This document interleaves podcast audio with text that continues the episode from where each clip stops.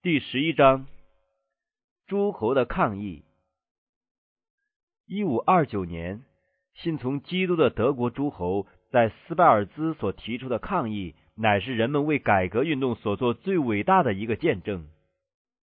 这些属上帝的人，所有的勇敢、信心、坚决，终于为后代争取了思想和良心的自由。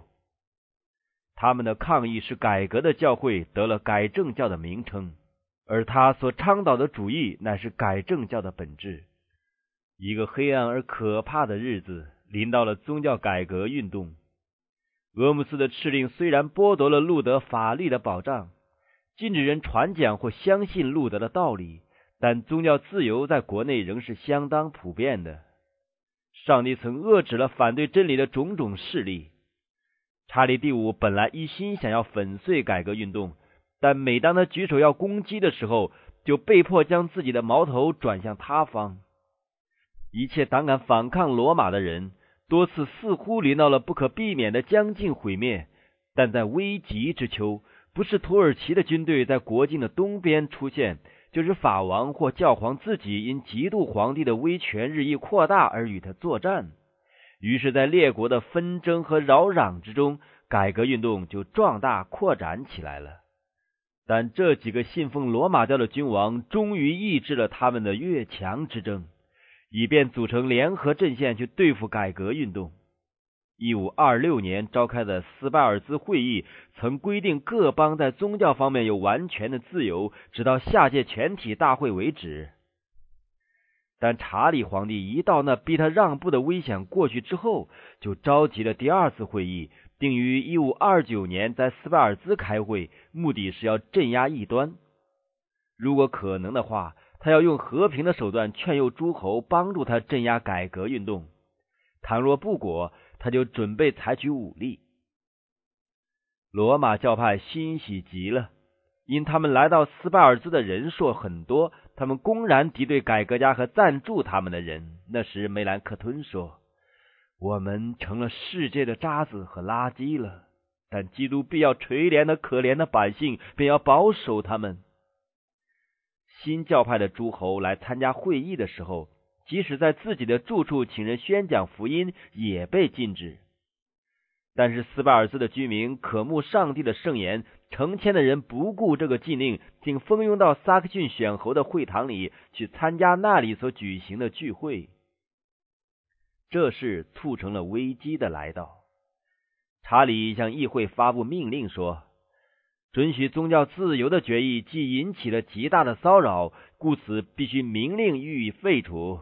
这种专制独断的行为使信从福音的人极其愤慨恐慌。有一个人说：“基督又落到该亚法和比拉多手中了。”随后，罗马教徒更加残暴了。一个顽固的罗马教徒说：“信从路德的人远不如土耳其人呢。”因为土耳其人还遵守禁食的日子，而信从路德的人却予以破坏。如果我们必须在上帝的圣经和教会古老的谬道之间选择其一，我们宁可选择拒绝上帝的圣经。梅兰克吞说：“菲博尔每天在全体议会前用新的武器来攻击我们传福音的人。宗教信仰自由既是依法成立的。”信从福音的各邦就决定要反抗这侵犯他们权利的命令。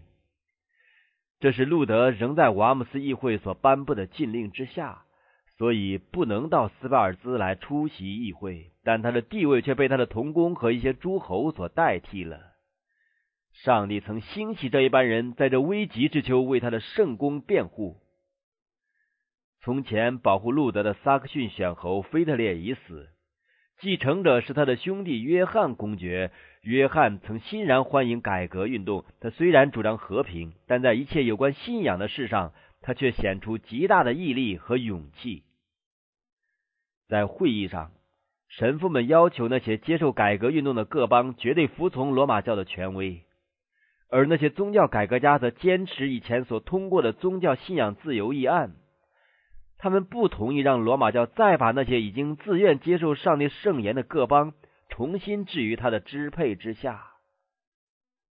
最后，议会提出了一个折中的方案：就是在改革运动还没有成立的地方，必须严格执行瓦姆斯所通过的禁令；而在那些已经不遵该禁令以及禁令的执行不免引起暴乱的地方，则必须限制他们，不可进行任何新的改革，不可引起辩论，不可反对弥撒礼，不可让任何罗马教徒皈依路德教。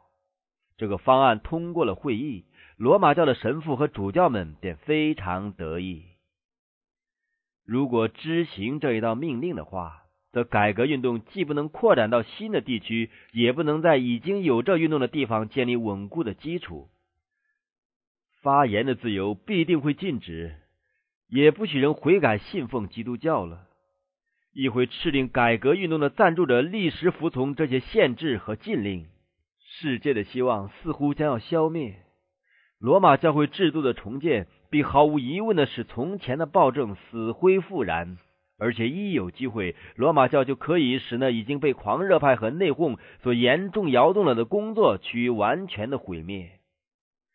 后来，当信从福音的同仁聚集商讨这问题的时候，他们只能面面相觑，茫然若失，彼此相问说：“我们怎么办呢？世界已经临到一个重要的关头了。”宗教改革的领袖们会不会屈服接受这一次的命令呢？改革家在这极严重的危险中，若为自己采取一个错误的步骤来辩护，是多么的容易啊！他们可以找出许多似是而非的借口和冠冕堂皇的理由，为屈服的行动辩解。信奉路德教的诸侯已经得了他们宗教信仰自由的保证。这同样的权利也已经给予一切在这次议案通过之前信奉宗教改革的人，这还不应当使他们满意吗？顺从罗马可以避免多少危难，而反对罗马又将使他们遭遇何等不可逆料的危险和战争？而且谁能说将来再没有良好的机会？我们来争取和平吧，我们来接受罗马所提供的和睦而医治德国的创伤吧。改革家很可以拿这样的论调为自己所采取的步骤辩护，而这步骤不久必要使他们的事业瓦解。幸亏他们考虑了这次协议所根据的原则，而凭着信心来采取行动。那个原则是什么？就是罗马教有强迫人信仰并禁止人自由寻求真理之权。但他们自己和信奉新教的国民岂不是可以享受信仰的自由吗？不错。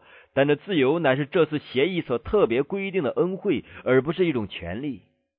至于在这协议范围之外的人，他们都包括在强权的大原则之下。良心是没有一点地位的。罗马教廷就是万万不能错的裁判者，是人人所必须服从的。接受这个方案，事实上就是承认宗教自由必须限于已经信奉新教的萨克逊区域之内。至于基督教世界一切其他地区自由寻求真理和信奉新教，就要被判为犯罪，并要受监禁和炮烙的处分。他们能够同意把宗教自由限于局部的地区吗？他们能就此宣称宗教改革运动已经引领最后一个人悔改吗？已经征服他最后的一片土地吗？他们能承认罗马所管辖的地方是要永远受他的统治吗？如果按照这个协议去执行，成千上万的人势必要在罗马教的区域内牺牲他们的性命。这些改革家能宣称自己对于这些人的性命不负责任吗？这无疑要他们在危急之时出卖福音的事业和基督教世界的自由。他们宁愿牺牲一切，甚至于牺牲自己的国家、自己的冠冕、自己的性命。诸侯说。我们务要拒绝这道指令。在良心问题上，大多数人是没有权柄做决定的。议员们声明，帝国之得享和平，乃是一五二六年的指令所赐。如果废止这道指令，势必使德国陷于苦难和分裂了。会议除了保障信仰自由，以待举行全体大会之外，无权办理其他的事。保障信仰自由乃是国家的本分。在宗教的事上，他的权威只限于此。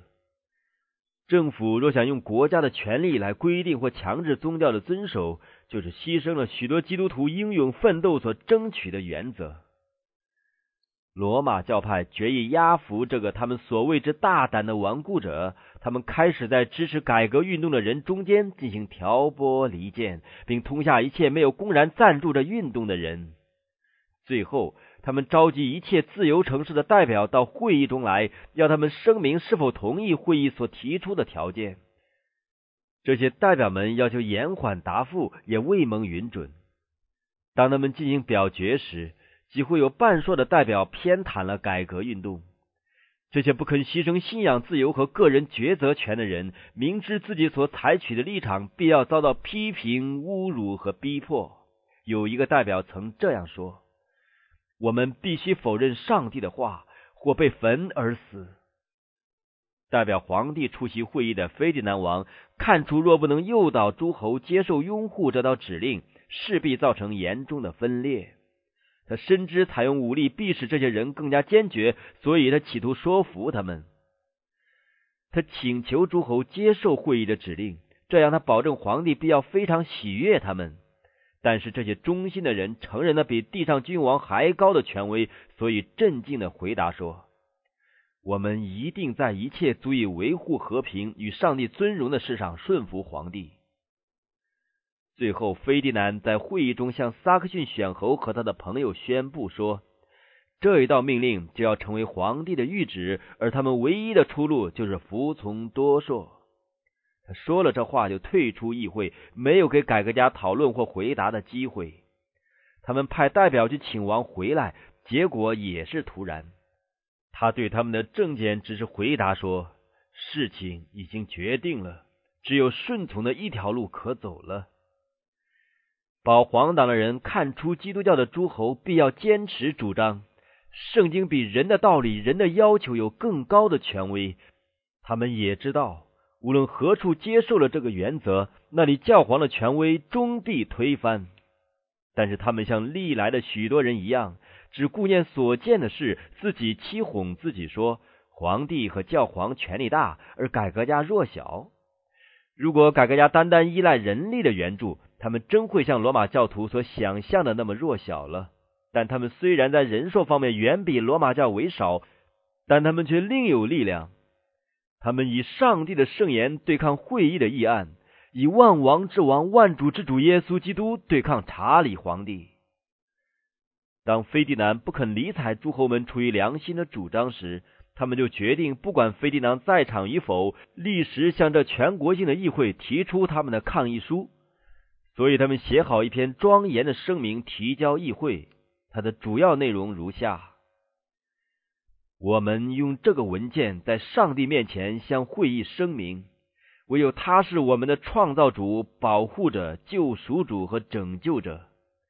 到了一天，他将要做我们的审判者。我们在万人万有之前，为我们自己和我们的国民提出抗议，声明我们绝不同意，也不能以任何方式。服从会议所建议的命令，去违背上帝，违背他的圣言，违背我们正义的良心，并妨害我们灵魂的得救。我们能承认这决议吗？当全能的上帝招呼一个人来领受他的知识时，我们能说这个人不可以领受吗？除了与上帝圣言相符的道理之外，没有其他可靠的道理。上帝也禁止人传讲任何别的道理。每句经文必须用其他更清楚的经文来解释。在这一本神圣的经书中，凡有关基督徒所必须明白的事，都是易于领会的，并足以驱散黑暗。我们决意要靠着上帝的恩典，单单传讲上帝纯洁的圣言，就是记在旧约和新约经卷中的教训，也不加添任何与之相抵触的话。上帝的圣言是唯一的真理。它是一切道理和生活的可靠规律，它绝不会使我们失望或欺骗我们。凡在这根基上建造的人，必能抵挡一切地狱的权势，而世人所用来反对他的荒谬言论，必要在上帝面前全然失败。为这个缘故，我们拒绝那加在我们身上的恶，同时，我们也深信皇帝陛下必以一个爱上帝过于爱一切基督徒的态度对待我们。我们也声明，我们必在公正合法的本分范围之内，向皇帝陛下和诸位贵族议员表示一切的爱戴和顺从。会议之人受了深刻的印象，多数议员对于抗议者的勇敢不胜惊讶，在他们看来，国家的前途波荡不定，分裂、纷争、流血的事似乎是无可避免的了。但是改革家深知自己的事业是正义的。更依靠无所不能者的膀臂，充满了勇敢，非常坚定。这个著名的抗议书所包括的原则，构成了基督教的基本要素。这抗议书反对世人在信仰上所犯的两种弊端：第一是官府的横加干涉；第二是教会当局的专权。基督教反对这些弊端，而将良心的自觉置于官府的权势之上，将上帝的圣言的权威置于教会的权威之上。原来他拒绝政府干涉信仰问题，与先知和使徒同说：顺从上帝，不顺从人是应当的。他高举了耶稣基督的冠冕在查理第五的冠冕之上，但是他还进一步奠定了一个原则。就是人的一切教训都必须赐予上帝的圣言。再者，这些抗议的声明自己有权自由发表自己对真理的信仰。他们不但要相信真理、顺从真理，而且也要将上帝的话教导人，并否认神父或官府有权干涉。斯巴尔兹的抗议乃是反对宗教偏见的一个严肃的见证，并声明人人都有依照自己良心敬拜上帝的权利。声明书已经写成了，它不但写在千万人的记忆中，而且也记在天上的册子里，是世人所无法磨灭的。德国的基督徒都采纳了这个抗议作为自己信仰的宣言。各处的人都在这声明书中看出一个更光明的新纪元。有一个诸侯对斯巴尔兹的抗议者说。全能的上帝既赐给你们恩典，使你们积极的、充分的、无畏的承认的真理，我就愿他保守你们在基督里的坚固信心，直到永远。如果改革运动在取得一点成功之后，随即缓和下来，以讨世人的喜悦，那就是既不忠于上帝，又不忠于自己，而且必要注定自己的败亡。这些高尚的改革家所有的经验。足以做后世的一个教训。撒旦用来反抗上帝和他圣经种种方法是始终不变的。他今日反对以圣经为人生的指导，正如他在第十六世纪所反对的一样。今日人们已经远离了圣经的教训和典章，所以我们必须恢复基督教改革运动的大原则，单单以圣经为信仰与行为的规范。撒旦仍在千方百计的设法破坏宗教信仰的自由。在斯巴尔斯提出抗议之人所拒绝的敌基督的势力，现在正重整旗鼓，想要重新建立他所失去的优势。宗教改革运动在那次危机中所表现的坚持上帝圣言的精神，乃是今日改革运动的唯一希望。那时有种种迹象显明，改正教徒是处于危险之中。但也有许多迹象说明，上帝已伸出他的圣臂，要保护忠心的人。约在此时，梅兰克吞领着他的朋友西蒙格里诺，急急的通过斯巴尔兹的街道向莱茵河走去，并催他赶紧过河。他的朋友对这慌张火急的情形至为惊异。梅兰克吞说：“刚才有一个白发苍苍、态度严肃、素不相识的老人出现在我面前，对我说。”在一分钟之内，菲迪南必派法警来捉拿格里诺。当天，格里诺听到一个罗马教著名的博士菲博尔的演讲，深为不服，随后指责他所辩护的是可憎的谬论。当时，菲博尔隐忍了自己的愤怒，但立时到菲迪南王那里领了逮捕这个心直口快的海德尔堡教授的命令。梅兰克顿深信这是上帝要拯救他的朋友，所以派一位圣天使预先警告他。他茫然的立在莱茵河畔，等候这一条河流的水拯救格里诺脱离逼迫他之人的手。当梅兰克顿看到他的朋友到了对岸时，便说：“他终于从可预留无辜人之学者的口中被抢救出来了。”当梅兰克顿回家之后，就有人告诉他。法警刚才在他家中寻找格里诺。这时，改革运动在地上的伟人之前将要更进一步的传开。菲迪南王曾拒绝听取这些信从福音之诸侯的申诉，如今他们却蒙允准，遇机会在皇帝以及教会和国家的显要人物面前提出他们动机的原委。查理第五为要平息那滋扰他帝国的纷争起见，在斯巴尔兹抗议之后的次年，在奥克斯堡召开了一次会议，并声明他要亲自主持。基督教改革信徒的领袖们也被召出席。改革运动有可怕危险威吓着，但维护着运动的人仍然将他们的事交托给上帝，并立志效忠福音，始终不渝。萨克逊选侯的谋士们竭力主张他不可出席议会。他们说，皇帝要诸侯出席，无非是要引他们陷入罗网。一个人置身于强敌的围墙之内，不是冒太大的危险吗？可是其他的人勇敢的声称，只要诸侯奋不顾身，敢作敢为，上帝的圣功必可保全。路德说：“上帝是信实的，他必不丢弃我们。”于是，萨克逊选侯带着他的侍从出发到奥斯堡去了。大家都知道那威胁着他的种种危险，许多人面带愁容，带着沉重的心情前行。然而，路德却陪伴他们上路，直到科堡。他在路上写了一首赞美诗，题目是“我们的上帝是坚固的高台”。他沿路唱着这首诗，振奋了同行之人消沉的信心。当他们听到这感动人的歌声时，许多焦虑的胸罩就消失了，许多沉重的心情也就振作起来。从事改革运动的诸侯曾决定要根据圣经的凭据，把他们的信仰用有系统的方式写成一篇报告呈给会议，并决定由路德、梅兰克吞和他们的同工起草。这一个信仰声明书后来就由改正教徒接受为他们信仰的宣言。这重要的文件写成之后，他们就召集了一次聚会，大家在其上签名。那却是一个严肃考验的时候。改革家切望自己的事不要与政治问题混在一起。他们深觉除了上帝的话之外，不该运用其他的势力。正当信从基督的诸侯前来在信仰声明上签署的时候，梅兰克吞却拦阻他们说。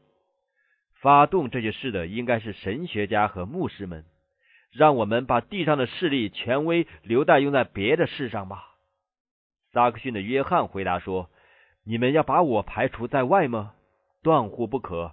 我已决定要做我所该做的事，利害如何在所不计。我愿意承认主耶稣，在我选侯的冠冕和职权，不如耶稣基督的十字架那么可贵。”他说了这话，就把自己的名字签上了。另有一个王侯拿起笔来说：“如果主耶稣基督的尊荣有所需要，我愿意把我的财物和性命置诸脑后。”又说：“我宁可放弃我的臣民和国土，宁可空手离开祖国，而不愿在信仰圣明书所列举的信条之外接受其他任何的教义。”这些属上帝的人所有的信心和勇敢，于此可见一斑。指定恶见皇上的时候到了。查理第五坐在他的宝座上，周围坐着选侯和诸侯。于是信奉基督教的改革家就蒙召觐见。他们宣读了他们的信仰声明书，在那庄严的集会中，福音的真理被清楚的发表出来，罗马教会的错谬也被指明了。因此，这一日被称为宗教改革运动最伟大的日子，也是基督教和人类史上最光荣的一天，实在是合宜的。自从威丁堡的那位修道士独自站在瓦姆斯全国会议前作证时起，到此时不过几年之久。如今代替他的，乃是国内最尊贵、最有权势的王侯。路德不得在奥克斯堡出席。但他却借着自己的言论和祷告参加了会议。他写道：“我能活到这时，得以看到基督在那么重要的聚会中有那么显赫的人的宣言被公然高举，真使我大喜过望。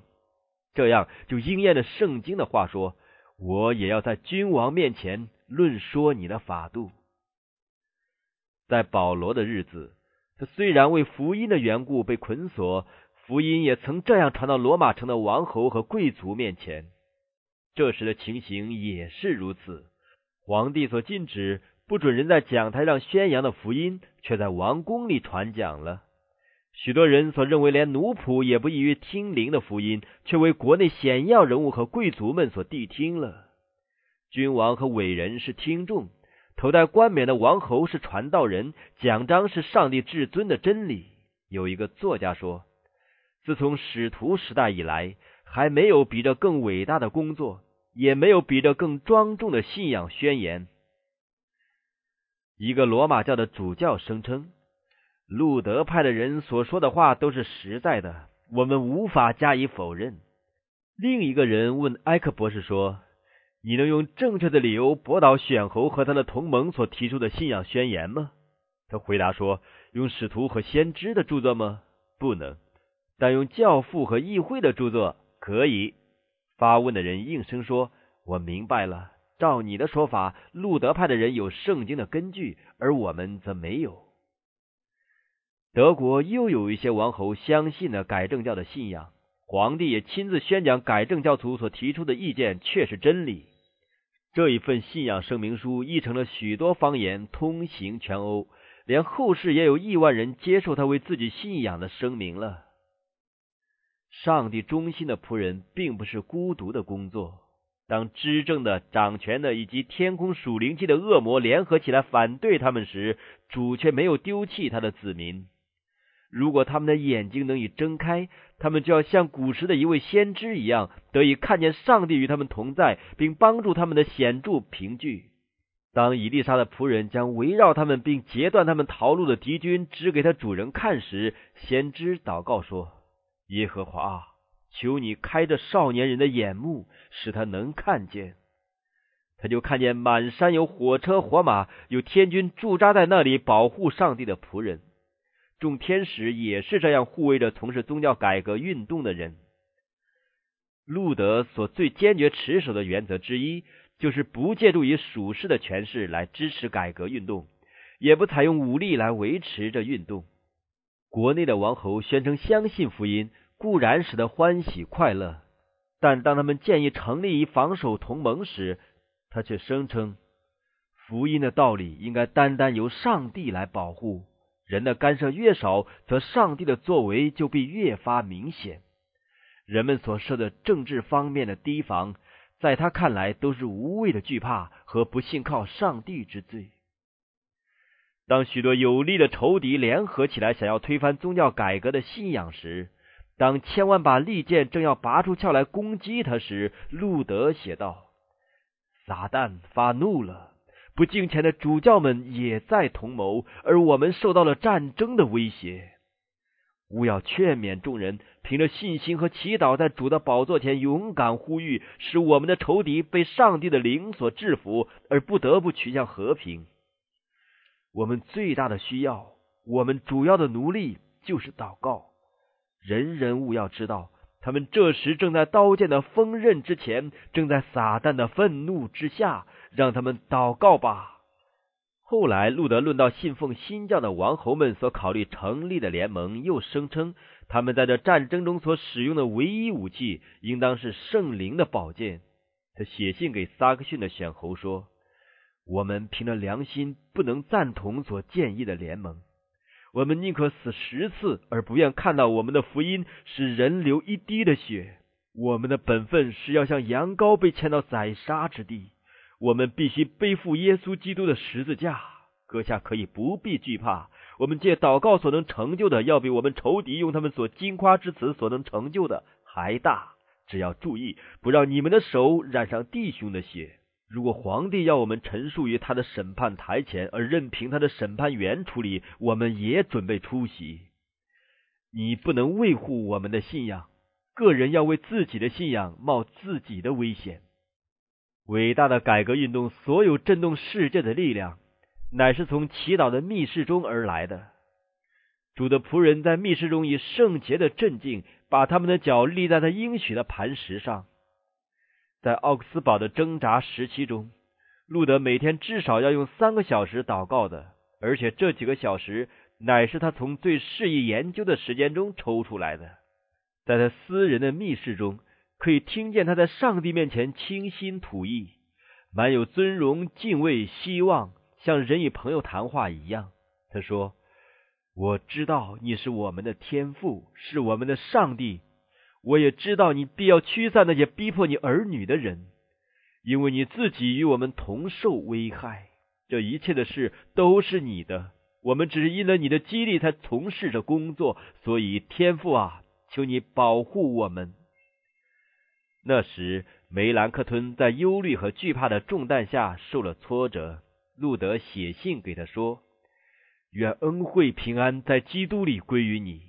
我是说，在基督里，而不是在世界里。阿门。我非常痛恨那些消耗你精力的过分忧虑。如果我们的事业不是正义的，那么放弃它好了。如果我们的事业是正义的，那么我们为什么怀疑那吩咐我们安心睡眠之主的应许呢？对于正义和真理的工作。基督有充足的能力，他是长远活着，他掌管万有。既然如此，我们还有什么可惧怕的呢？上帝果然垂听了他仆人的呼求，他赐给王侯和宣道士们恩惠和勇敢，来维护真理，并抵挡这世界黑暗的统治者。